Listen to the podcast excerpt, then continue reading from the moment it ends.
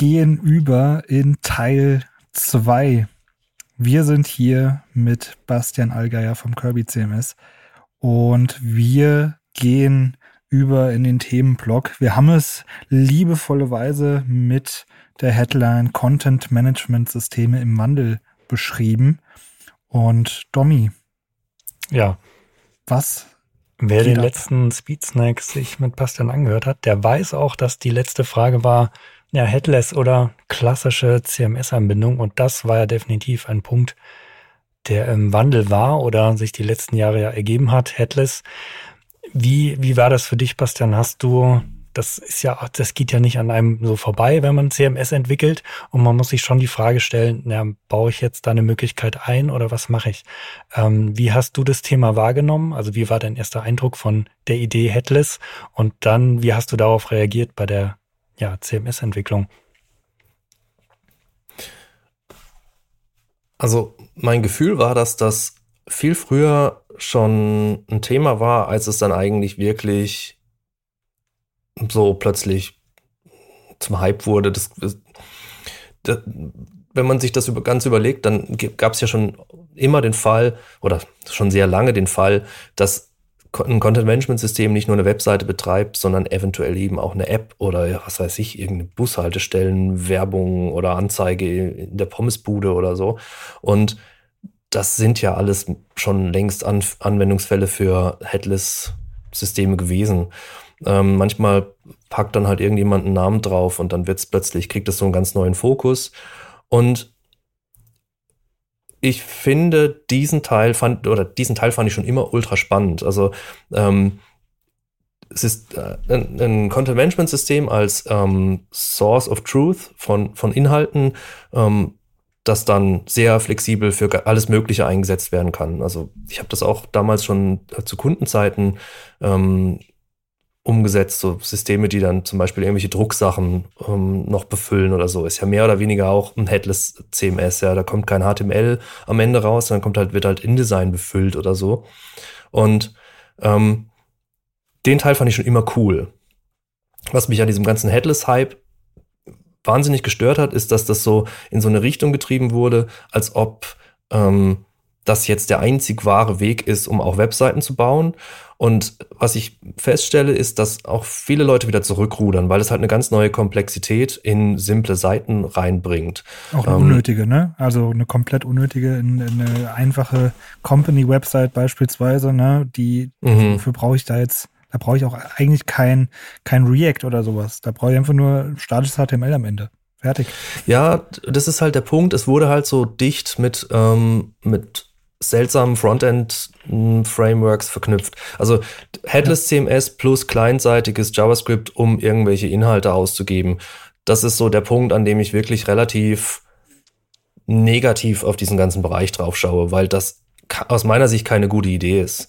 Ähm, ich finde Headless CMS, um irgendwie eine äh, statische Seite zu generieren, die in irgendeinen CD, äh, CDN zu kloppen, super. Oder ähm, damit eben eine App zu füllen oder von mir aus auch irgendeine komplexere ähm, Applikation, alles fein. Aber ähm, es wurde plötzlich so als die Silver Bullet verkauft für alles, was ich jetzt irgendwie bauen will. Und ähm, ja, wie das halt so passiert, Leute nutzen es dann auch für alles und starten damit Projekte, die dann niemals dafür gedacht waren.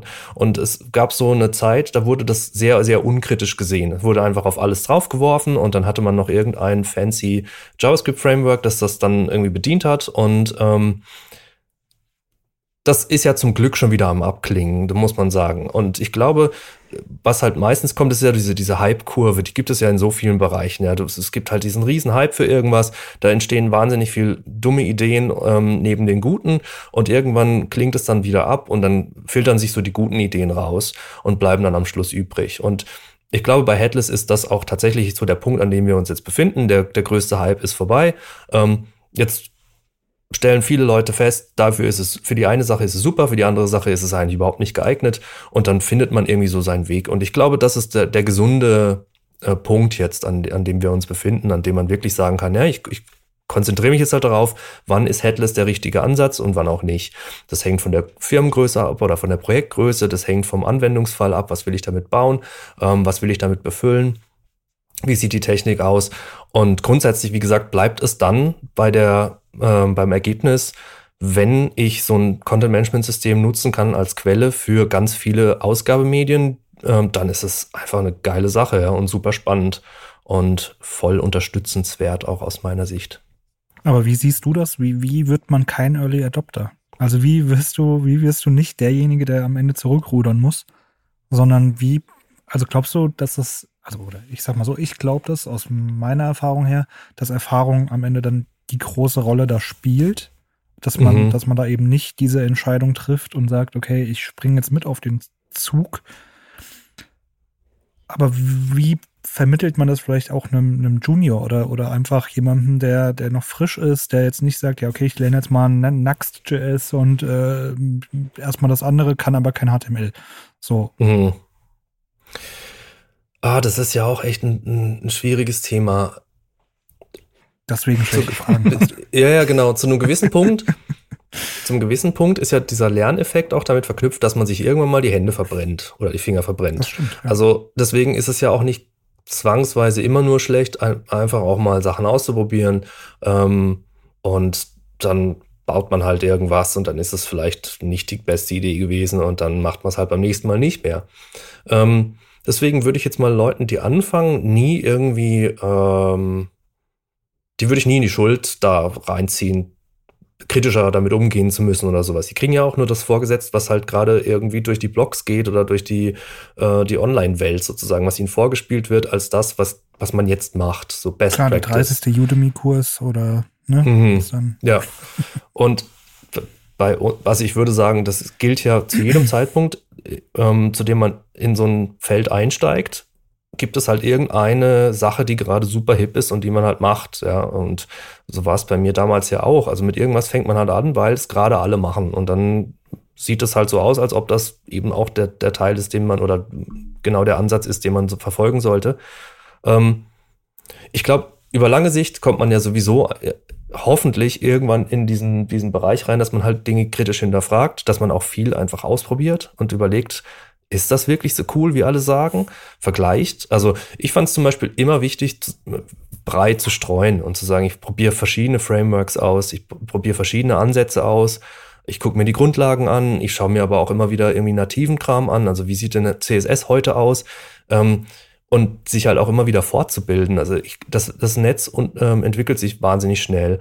Und man merkt es, wenn man CSS vor fünf Jahren zum letzten Mal geschrieben hat und heute drauf schaut, dann ist das eine völlig andere Welt.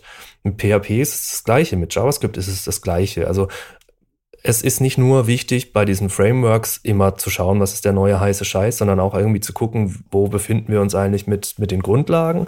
Ähm, und dann verschiedene Sachen gegeneinander abzuwägen, mal ein bisschen Node.js zu machen, mal ein bisschen irgendwie äh, in, in verschiedene Frameworks reinzuschnuppern und verschiedene Dinge dann irgendwann auch miteinander vergleichen zu können und rauszupicken, was finde ich eigentlich gut, also was liegt mir in einem Framework, was finde ich wirklich wichtig und was finde ich eigentlich eher Quatsch und dann auszusortieren. Ähm, und ich glaube, man kommt nicht drum rum, immer wieder zu spielen, zu spielen, zu spielen und zu schauen, was bleibt hängen. Das ist vielleicht für mich jetzt leicht gesagt, weil das so ein Ansatz ist, den wir halt schon immer so verfolgt haben. Ich glaube, das ist im Agenturalltag manchmal gar nicht so leicht, weil Agenturen sich viel mehr darauf einschießen müssen, irgendwas zu benutzen und dann auch auf lange Sicht immer wieder zu benutzen. Und trotzdem denke ich, dass es der langfristig stabilste Weg ist, um immer wieder irgendwie gesunde Sachen halt, ähm, ja, oder stabile, nachhaltige Projekte zu entwickeln, die auch auf lange Sicht funktionieren können. Da gehört aber auch ja, ein gewisser Punkt ähm, Weiterbildung und Fortbildung dazu. Wie, wie mhm. ist das bei dir? Wie, wie betreibst du Weiterbildung und Fortbildung an dir selbst? Genauso wie ich es gerade beschrieben habe. Also ja. es gibt eben für mich jetzt nicht mehr diese Möglichkeiten zu sagen, ich habe jetzt ein neues Kundenprojekt, da probiere ich jetzt was Neues aus. Aber was wir schon immer noch sehr aktiv machen, ist halt bei jedem, bei, neu, bei jedem neuen Feature oder bei jeder neuen Idee, die wir bauen wollen, ähm, verschiedene Ansätze auszuprobieren. Das mache ich schon auch immer wieder und schaue mir nochmal. Wir haben jetzt gerade für Kirby 4 haben wir ziemlich aktiv auf Web Components geguckt und geschaut, was wir damit machen können. Ähm, wir schauen uns auch immer wieder an, was wir vielleicht irgendwie im Hintergrund noch so verbessern können, was wir mit PHP anders machen können. PHP hat sich unglaublich fortentwickelt, seit Kirby 3 rauskam und da würden wir jetzt an vielen Stellen gerne Dinge neu schreiben und machen das dann halt in einem isolierten Bereich, in dem wir sagen können, also entweder ist es ein, neues Feature, dann machen wir, generieren wir damit noch keine Breaking Changes, dann können wir noch frei rumexperimentieren. Ähm, oder wir machen es halt ähm, oftmals auch so, dass wir dann Dinge vorbereiten und sagen, okay, in, in Zukunft würden wir gerne unseren PHP-Code so schreiben. Das können wir nicht gleich so machen, weil wir irgendwas damit kaputt machen würden. Also bauen wir uns einen Pfad und überlegen uns, wie kommen wir da irgendwie raus.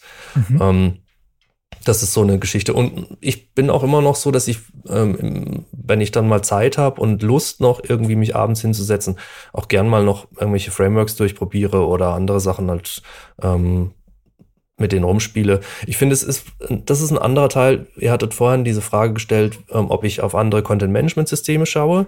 Das mache ich nicht so gern, aber auf andere Tech-Stacks schaue ich schon ganz gern, weil ich finde, man kann auch aus diesen verschiedenen Tech-Stacks immer lernen und ähm, es gibt immer wieder spannende Ansätze auch in anderen Frameworks oder in anderen, ähm, ja gerade halt in Frameworks, also andere Frontend-Frameworks haben andere Paradigmen, ähm, wären die für uns hilfreich oder ähm, ja, einfach andere Konzepte, die vielleicht in Node.js irgendwie vorkommen und in PHP nicht, könnten wir die irgendwie emulieren oder könnten wir vielleicht Teile davon verwenden oder so.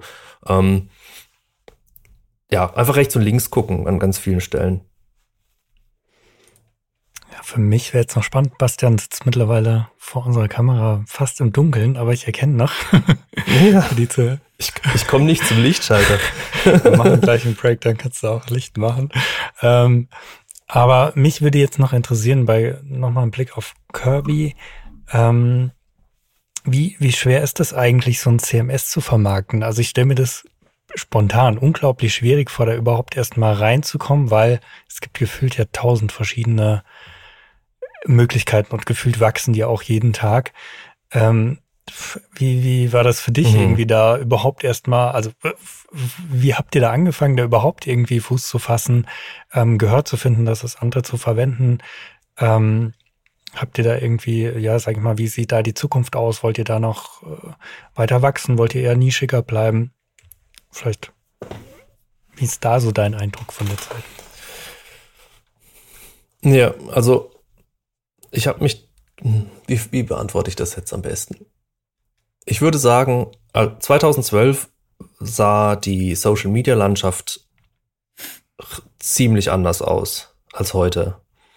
Ich würde behaupten, dass es damals noch einfacher war, Aufmerksamkeit zu kriegen.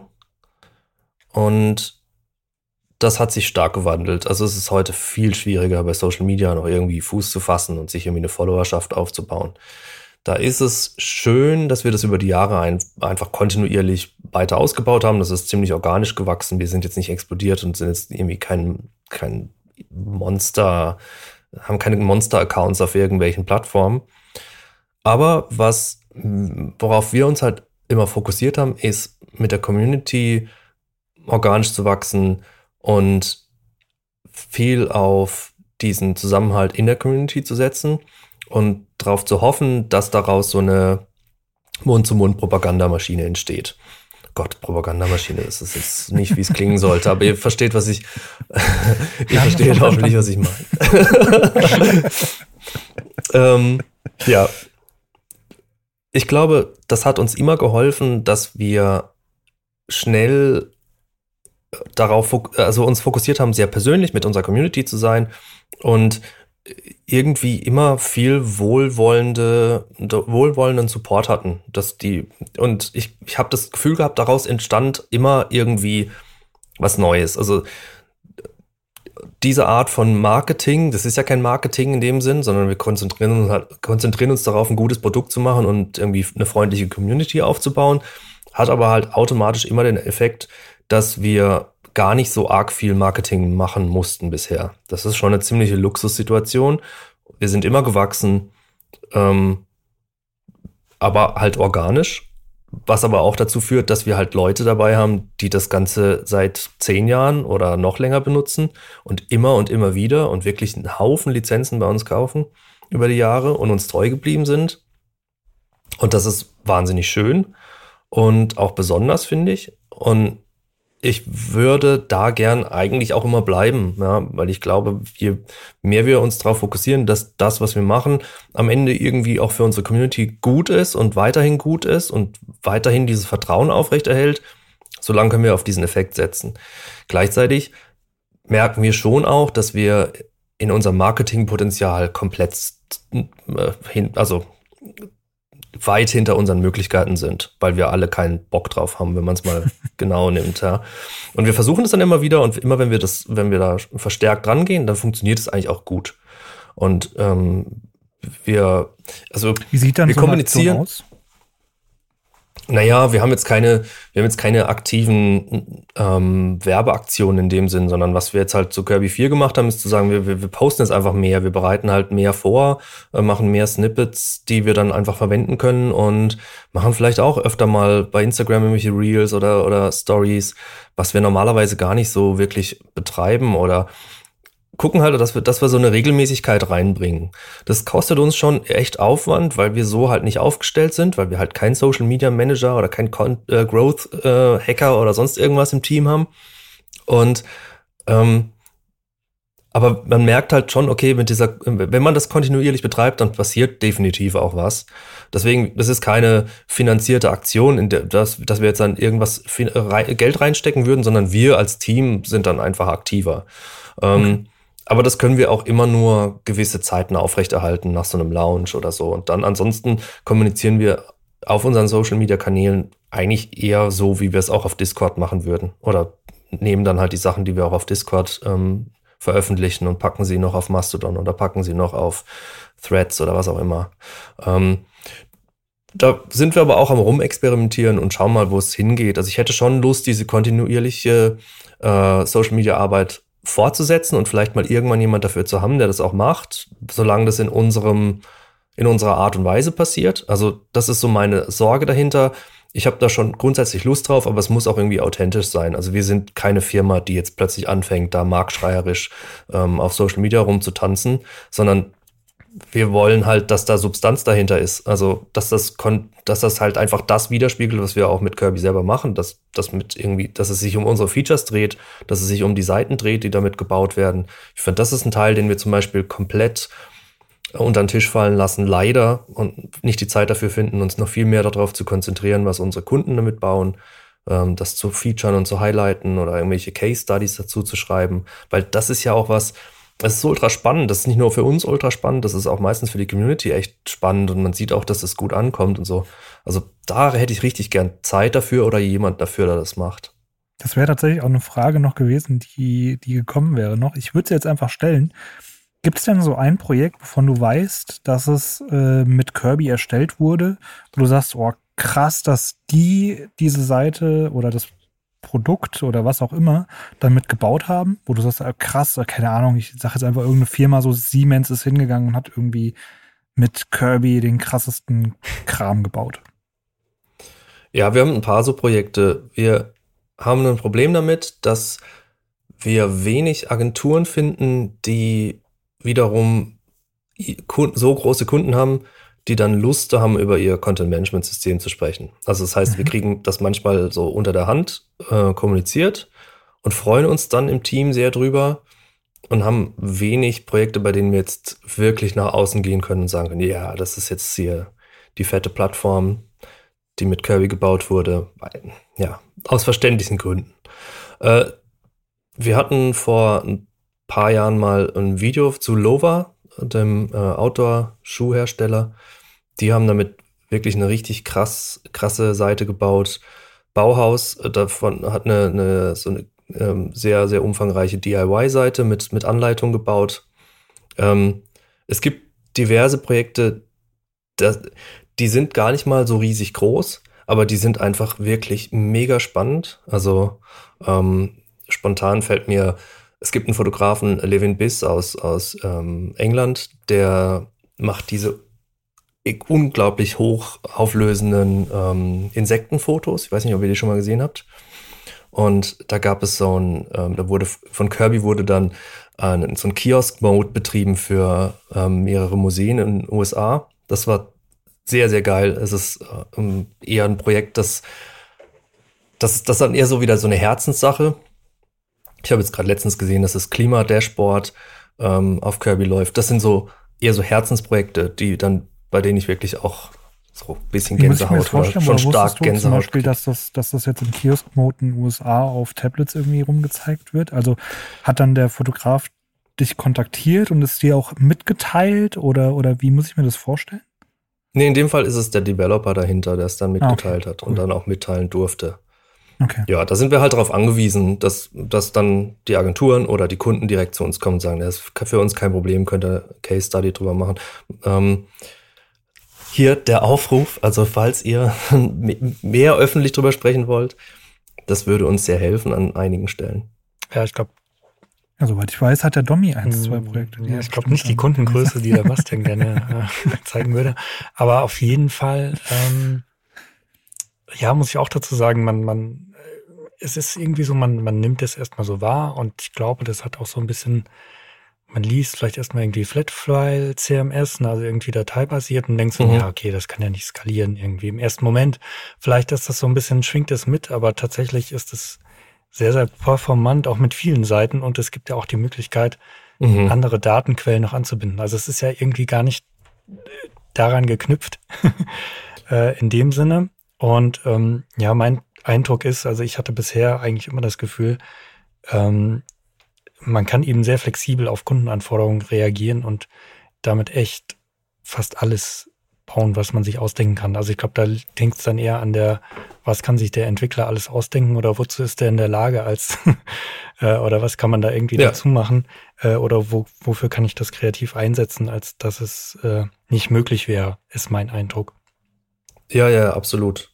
Also das ist echt ein Punkt, dass das, glaube ich, so mitschwingt durch Flatfile. Das glaube ich auch. Flatfile hat einen ganz komischen Ruf, aber wir sind halt zu Zeiten von SSD-Hosting in einem Bereich, in dem das wirklich unfassbar schnell sein kann. Und wenn man realistisch mal auf irgendwelche Datenbanksysteme schaut, musst du an vielen Stellen auch den Cache anschalten, um das dann wirklich skalieren zu lassen. Also äh, du kannst auch ein Datenbanksystem mit vielen tausend äh, ähm, Einträgen komplett verhunzen und dann eine sehr, sehr langsame Webseite damit bauen. Und ähm, deswegen, ja, es gibt große Seiten damit. Und ähm, vielleicht haben wir ja die, das, das Glück, demnächst dann noch mehr darüber zu sprechen.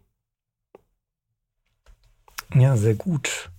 Ich weiß nicht, wollen wir das Thema hier beenden oder hast du noch eine spannende Frage, Alex? Wir könnten noch ein bisschen in Eine, eine, eine hätte ich tatsächlich noch. los. Ähm, mit dem Thema Wandel, da sind wir ja gerade alle irgendwie drinne. Mhm. Ähm, Stichwort KI. Was kannst du dir da vorstellen, wo Kirby vielleicht auch von der KI profitieren könnte? Oder wo man sagt, keine Ahnung, bestes Beispiel ist für mich eigentlich so ein klassischer Übersetzungsmechanismus, der beispielsweise eine komplette Seite plötzlich in einer weiteren Sprache äh, zur Verfügung stellt, nur anhand von der Ja. KI oder sowas. Oder ähm, klassisches äh, Alttextproblem bei Bildern, ähm, wo man, wo man immer nie was eintippert, aber Google irgendwie meckert, dass doch bitte äh, Texte gepflegt werden sollen. Sowas kann ja theoretisch eine KI übernehmen. Meinst du, dass sowas ähm, langfristig auch mal als Feature in CMS landen könnte? Oder auch in Kirby? Genau, du hast jetzt schon zwei super Fälle äh, genannt, an die ich auch mega sinnvoll finde. Ähm, das, wie beantworte ich das jetzt? Ich glaube, auch da wieder muss man, sind wir gerade so an dem Punkt, dass wir versuchen selber zu äh, eruieren, was sind wirklich gute Einsatzquellen oder Einsatzmöglichkeiten und was ist eher halt Spielerei. aktuell, ja, Spielerei oder auch mal wieder dem Hype geschuldet. Und wir sind aktu also eher so aktuell an einem Punkt, dass wir sagen, okay, wir haben diese Plugin-Schnittstelle, die, die du vorhin auch schon erwähnt hattest, Dominik, mit der man sehr viele Dinge lösen kann und auch direkt mit reinbauen kann. Und wir sehen das jetzt auch gerade, es gibt jetzt, es gab jetzt gerade ein Plugin, das stark in die Richtung geht. Ähm, weil was jetzt im Moment der Fall ist, ist die, die wahrscheinlichste Anbindung ist halt an Open, äh, OpenAI und JetGPT. Das heißt, ich muss irgendeinen Dienst benutzen, ähm, wahrscheinlich dafür bezahlen, brauche meinen API-Key, muss den da irgendwie anbinden. das ist für uns kein Anwendungsfall, den wir in den Kern einbauen können, weil das wird, wir würden uns nie so abhängig machen wollen ja. von einer einzigen Firma.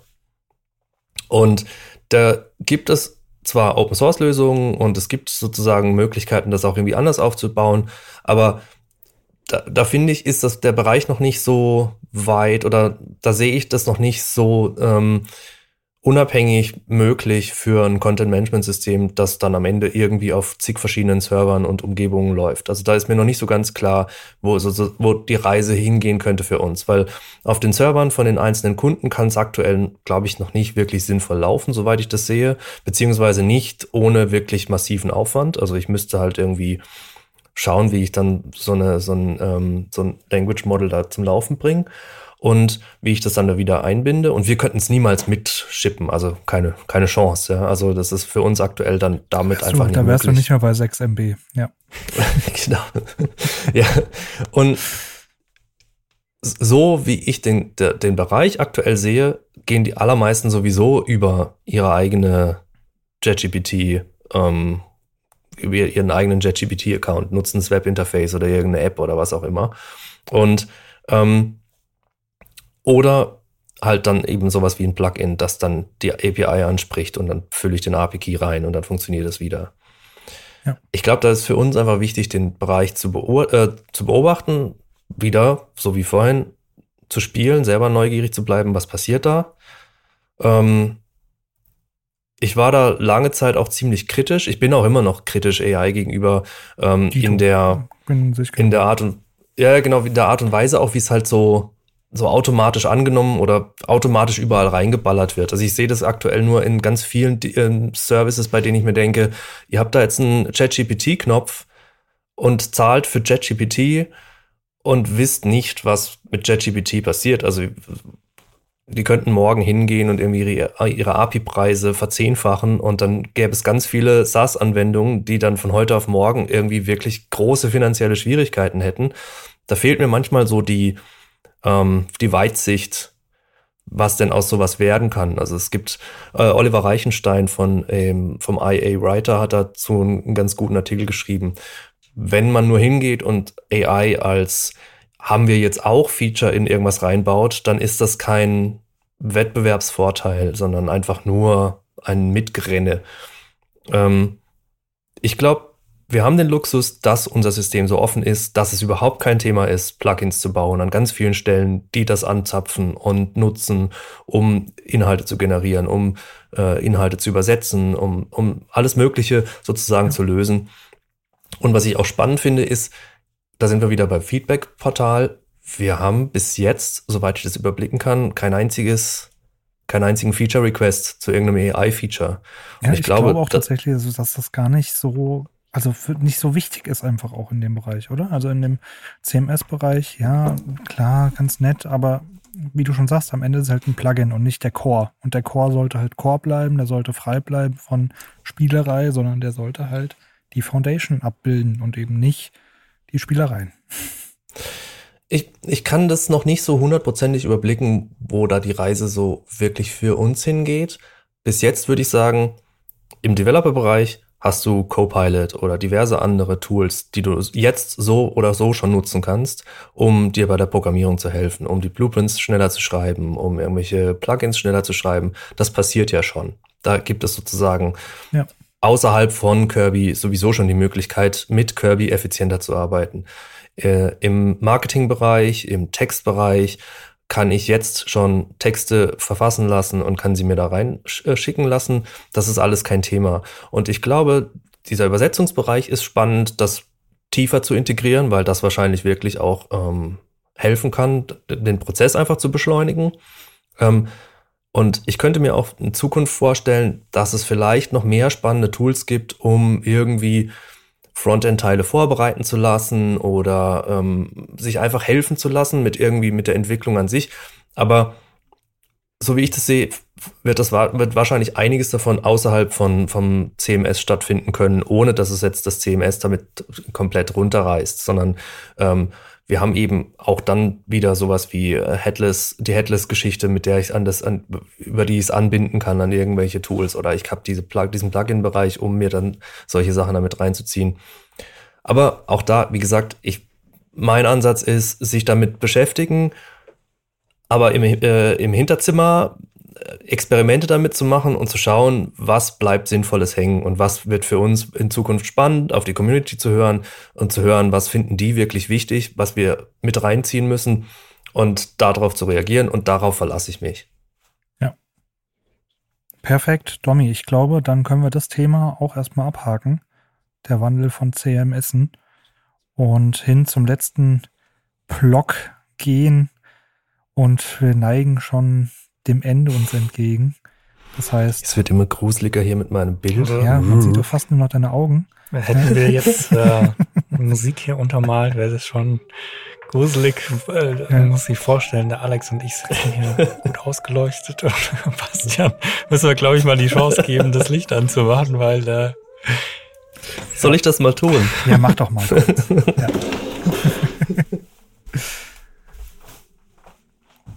Das Schöne ist, er hört uns ja weiterhin. Er kann nur nicht antworten. Das ist kein, ich kann auch kein, ist ja spannend.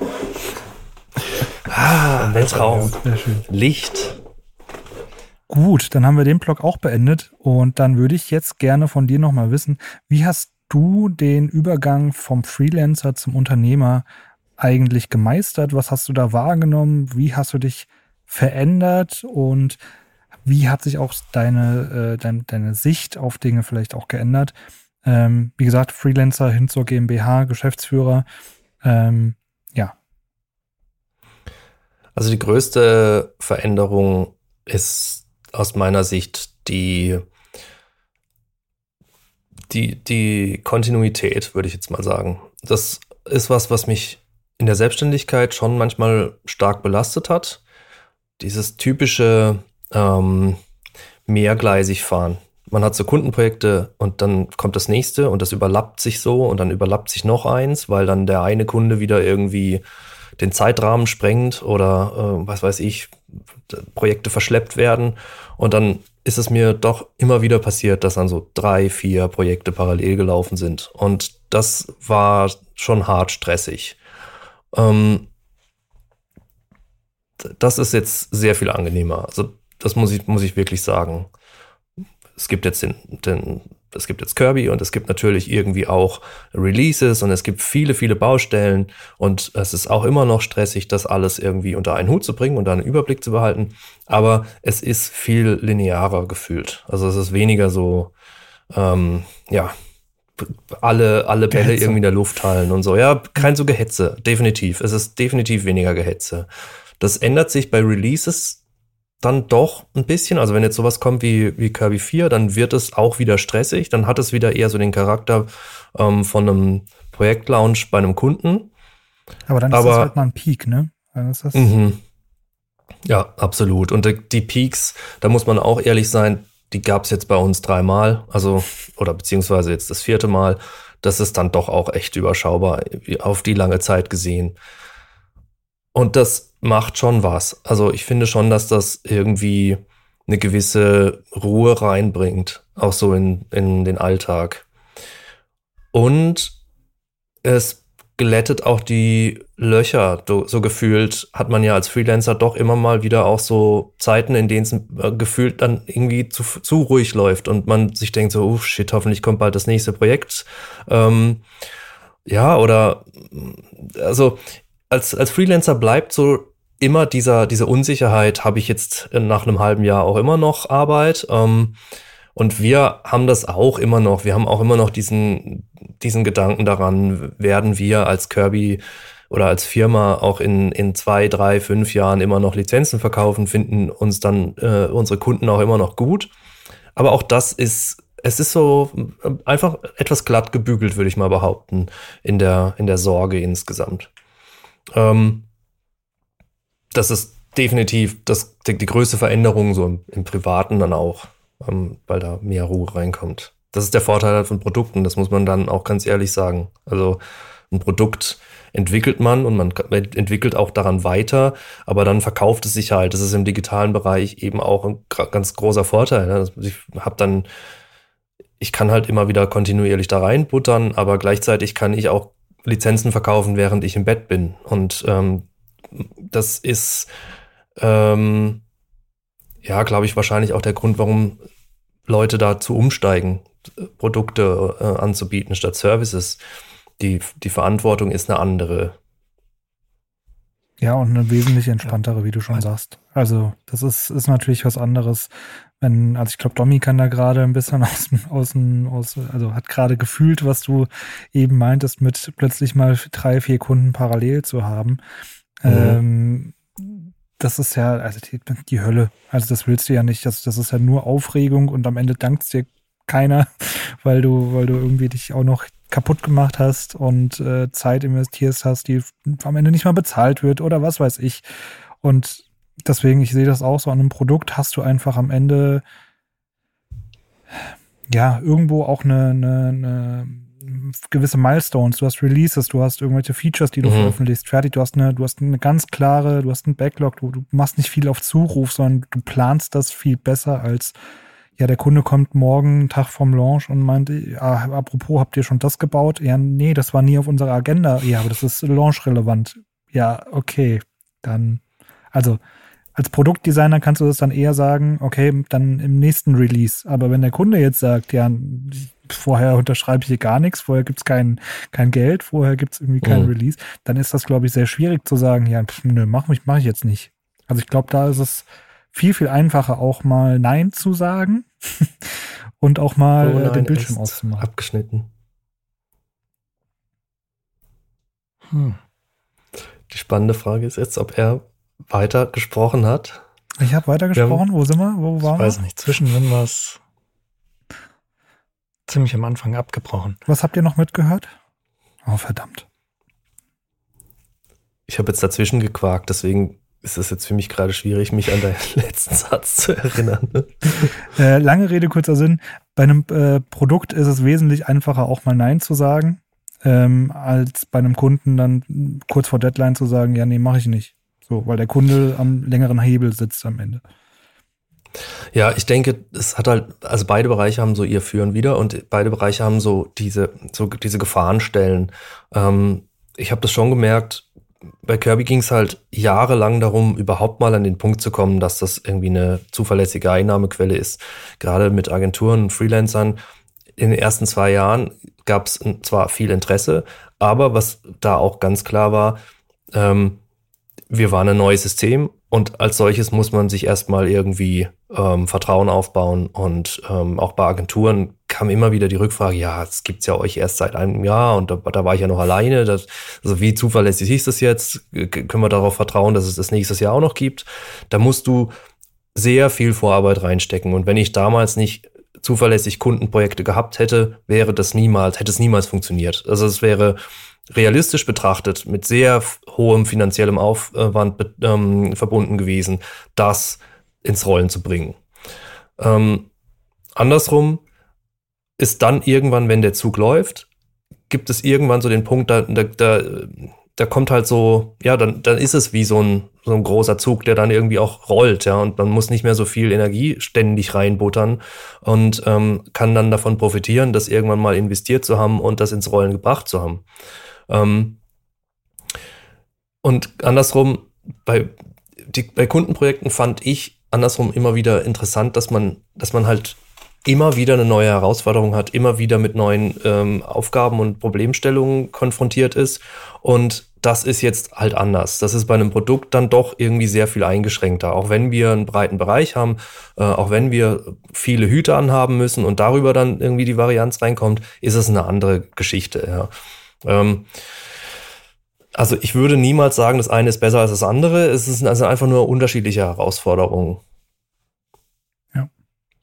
Ja. Das stimmt natürlich auch. Wahrscheinlich auch. Ja. Mein Eindruck wäre jetzt auch vielleicht eine Typsache zu sein. So der eine oder andere braucht das vielleicht so mal eine Deadline zu haben, mhm. dass jemand sagt, ey, ich gucke jetzt auf deine Arbeit, ich erwarte, dass du mir was auslieferst. Äh, und wenn du halt wirklich mhm. komplett für dich selber verantwortlich bist, brauchst du, klar, musst du auch irgendwie Geld verdienen, was wahrscheinlich dein Motor dann äh, spätestens der ist, aber trotzdem eine andere ja, Disziplin. Also du hast dann ja irgendwie so, du setzt dir selber die Ziele, du setzt dir selber, äh, was mache ich jetzt mit meinem Tag, äh, du setzt dir selber die Deadlines. Das heißt, ich glaube, es ist noch viel mehr auf sich selbst gestellt und erfordert auch eine andere ja. Herangehensweise in den, in den Tag so hinein. Also ähm, ich stelle mir das schon irgendwie da nochmal auch in die Richtung anders vor. Ja, ja, absolut. Also das ist natürlich auch mit dem Team jetzt, ähm, sind es dann eher so Prozessfragen plötzlich, ja. Also wie, wie organisieren wir uns zu viert oder, oder zu fünft und wie kriegen wir unsere diesen Backlog auch abgearbeitet. Also der Backlog ist ja auch nicht klein bei uns. Also dadurch, dass es halt unfassbar viele Ideen gibt, zum Backlog zählen wir ja schon irgendwie auch dann das Feedback und die Feature-Wünsche und so. Und das, das treibt uns auch ständig um. Ja, wie können wir da einen besseren Prozess reinbringen? Wie können wir ähm, schneller zum Ergebnis kommen? Also dann entsteht auf andere Art und Weise auch wieder Druck. Und ähm, Gleichzeitig ist es genau das, was du sagst. Jeder muss dann für sich mehr dann Eigendisziplin an den Tag legen, um überhaupt irgendwie sich zu strukturieren. Und bei uns ist es sowieso so, wir sind, wir arbeiten alle remote. Also das heißt, wir sitzen nie zusammen in, im gleichen Raum. Ähm, da ist das Ganze dann noch viel verstreuter und wir müssen gucken, wie wir das irgendwie äh, zusammen äh, handeln und so. Ja, das, ja, das hat alles so sein, seine positiven Seiten und seine nicht so positiv. Gibt es eine Zahl, wie groß das Backlog ja. ist? Wäre jetzt noch, was mich interessiert hat. Also gibt es da irgendwie Tickets? Ach Gott, also ne, unsere, unsere Issues sind, die sind jetzt nach V4 wieder ein bisschen angestiegen. Da sind wir, glaube ich, gerade bei 130 oder so. Das klingt erstmal viel, ist aber, glaube ich, in dem Bereich jetzt gar nicht so wahnsinnig viel. Ähm, da sind auch viele Sachen, die halt lange schon da sind, die wir, da wissen wir, es sind Probleme, die wir auch als solche ansehen, aber da sind sehr viele Pfadabhängigkeiten vorhanden, die wir erstmal auflösen müssen, um an Punkt X irgendwann mal in der Lage zu sein, dann dieses Problem auch zu lösen. Also das sind halt so diese typischen Legacy-Geschichten. Du weißt es, wir hätten das gerne anders, aber wir können es jetzt nicht. Das kann, das ist ein Prozess, der über viele Jahre dauert, um das dann auch irgendwie zu lösen, weil es vielleicht manchmal auch irgendwelche Architektur äh, Fehlentscheidungen in der Vergangenheit waren, die man nicht einfach von heute auf morgen umschmeißen kann. Ähm, und wenn man das jetzt als Backlog mit reinzieht, dann äh, sind auf unserer Feature, äh, auf unserer wie heißt Feedback-Plattform oh, ein paar hundert äh, Feature-Requests. Krass. Wenn das der ja. Backlog ist. Ja. also das, ähm, aber so sehen wir das nicht. Ich glaube, wenn man das so sieht, dann wirst du ja nie wieder glücklich, ja. Also was, was, für, was sich für uns viel besser mittlerweile anfühlt, ist zu sagen, wir haben diese Issues oder wir haben irgendwelche Sachen, die uns halt ähm, berichtet werden und dann arbeiten wir auf die, wir machen eigentlich im Endeffekt Sprints. Also wir sagen, wir, ja, der nächste Release kommt in zwei Wochen raus und alles, was bis dahin fertig ist, ist fertig und alles, was nicht fertig ist, ist nicht fertig und dann ist gut und dann kommt dann das nächste halt. Und so kriegt man schon echt übers Jahr verteilt einen Haufen Zeug weggearbeitet und der Backlog wird dann gefühlt nicht zwangsweise unbedingt kleiner, sondern in einem Jahr werden wir wahrscheinlich immer noch 100 Issues oder sowas rumfahren haben, aber dann sind es halt andere. Also es ist halt dann irgendwie, man baut neue Features, dann sind, haben die halt wieder irgendwelche ähm, Probleme und dafür sind dann alte Sachen gelöst. das, also da, ich, da kommt bei mir, glaube ich, auch eine gewisse Ruhe über die Jahre rein, dass das halt schon immer so war. Also ich weiß, wir arbeiten sehr viel, wir lösen sehr viel aber es gibt auch immer wieder neues Zeug und es wird immer so sein. So, apropos neues Zeug. Ich versuche jetzt mal einen Turnaround zu schaffen zu, zum, zum Ende. Wir sind jetzt bei einer Stunde 40. Ähm, es gibt jetzt noch zwei Fragen, beziehungsweise zwei Themen, die wir, die wir ganz kurz irgendwie anschneiden. Zum einen Backlog, Stichwort. Ähm, welches oder kannst du uns ein Feature verraten, was auf einer Roadmap irgendwo steht, wo du sagst, das kommt, da freue ich mich tierisch drauf ähm, und das ist noch nicht bekannt, vielleicht. Also quasi ja. ein Feature, wo du, wo du sagst, oder, oder, oder du kannst auch einfach nur Ja sagen. Es gibt eins, wo du sagst, da, das wird irgendwie einen Break geben oder das wird Aufschrei geben oder keine Ahnung. Also weißt du, es wird einen Boom geben. Ja. Perfekt. Ähm, und genau, beantworte auch erstmal das, weil du siehst aus, als könntest du darauf äh, antworten. Also wir haben eine Sache. Hm. Nico hat jetzt, wann war das? Gestern, gestern noch was gespoilert auf Discord, deswegen fällt es nicht ganz in deinen Kriterienkatalog rein. also es ist schon bekannt. Äh, aber das gab, glaube ich, schon sehr viele freudige äh, Reaktionen darauf.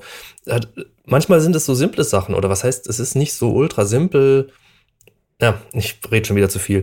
Äh, wenn man eine neue Seite anlegt, kann man jetzt seit Kirby 4 schon sehr viel genauer einstellen, wie dieser Dialog dann aufpoppt, um eine neue Seite anzulegen. Und da kann man eigene Felder reinpacken. Und da haben wir jetzt noch weiter dran rumgeschraubt und jetzt ist es auch schon möglich, oder jetzt wird es möglich sein, dann genau zu customizen, ähm, wie sich der Titel für die neue Seite zusammensetzt, wie sich die URL für die neue, für die neue Seite zusammensetzt, ob die neue Seite direkt angelegt wird oder äh, ob man, ob man sozusagen diesen Dialog überhaupt noch braucht oder ob man einfach schon direkt auf dieser Seite landet. Also es gibt sozusagen noch mehr Funktionen, um diesen Prozess, neue Seiten anzulegen, extremst zu beschleunigen zum einen und dann die Qualität der vorgefüllten Informationen zu verbessern. Und das klingt simpel, ist aber, glaube ich, in der Anwendung ziemlich cool. Und das Video kam auch sehr gut dafür an. Ähm, wir haben noch ein anderes Feature in der Hinterhand. Da kann ich nur sagen, ja, wir haben noch was Cooles in der Hinterhand. Das ist noch so in der Experimentierphase, aber ich glaube, das wird was und das wird auch, glaube ich, ziemlich, ziemlich geil. Wir haben diverse Ideen und wir wissen auch schon sozusagen, wo wir hinwollen. Ähm, wir bauen immer im Hintergrund ganz viel Zeug, das nicht unbedingt immer zwangsweise dann in der Form kommt, aber schon irgendwie vorbereitet ist oder vielleicht später dann irgendwann mal äh, eintrifft. Aber ja, wir bauen an vielen Sachen rum. Das ist so unsere Art und äh, unser, unser Weg, so viele, viele Geschichten parallel zu bauen und zu, zu schauen, sehr, sehr cool. was kriegen wir fertig. Ja.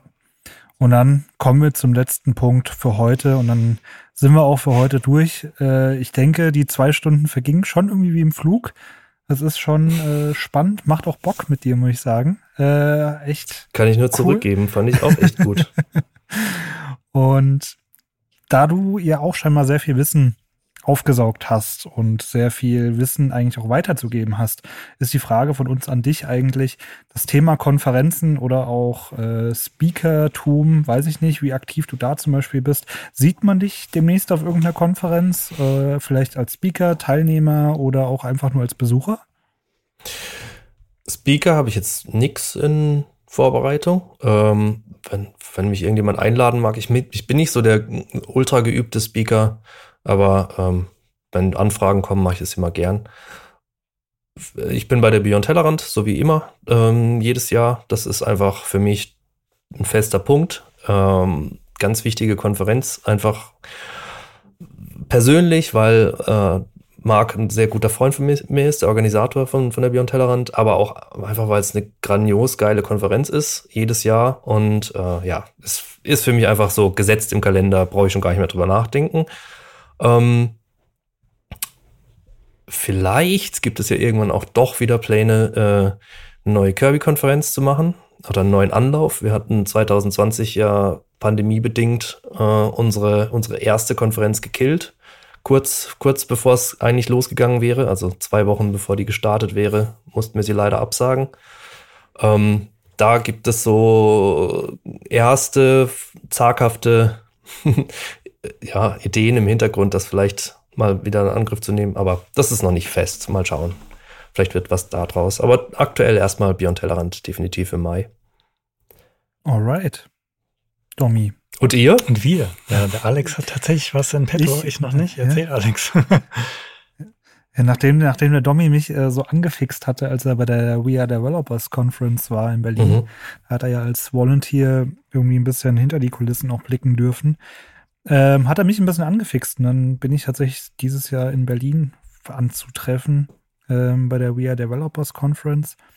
Mal sehen, vielleicht äh, ergibt sich dort auch äh, ein Podcast, Podcast-Gast. Mhm. Podcast-Gast. Podcast-Gast.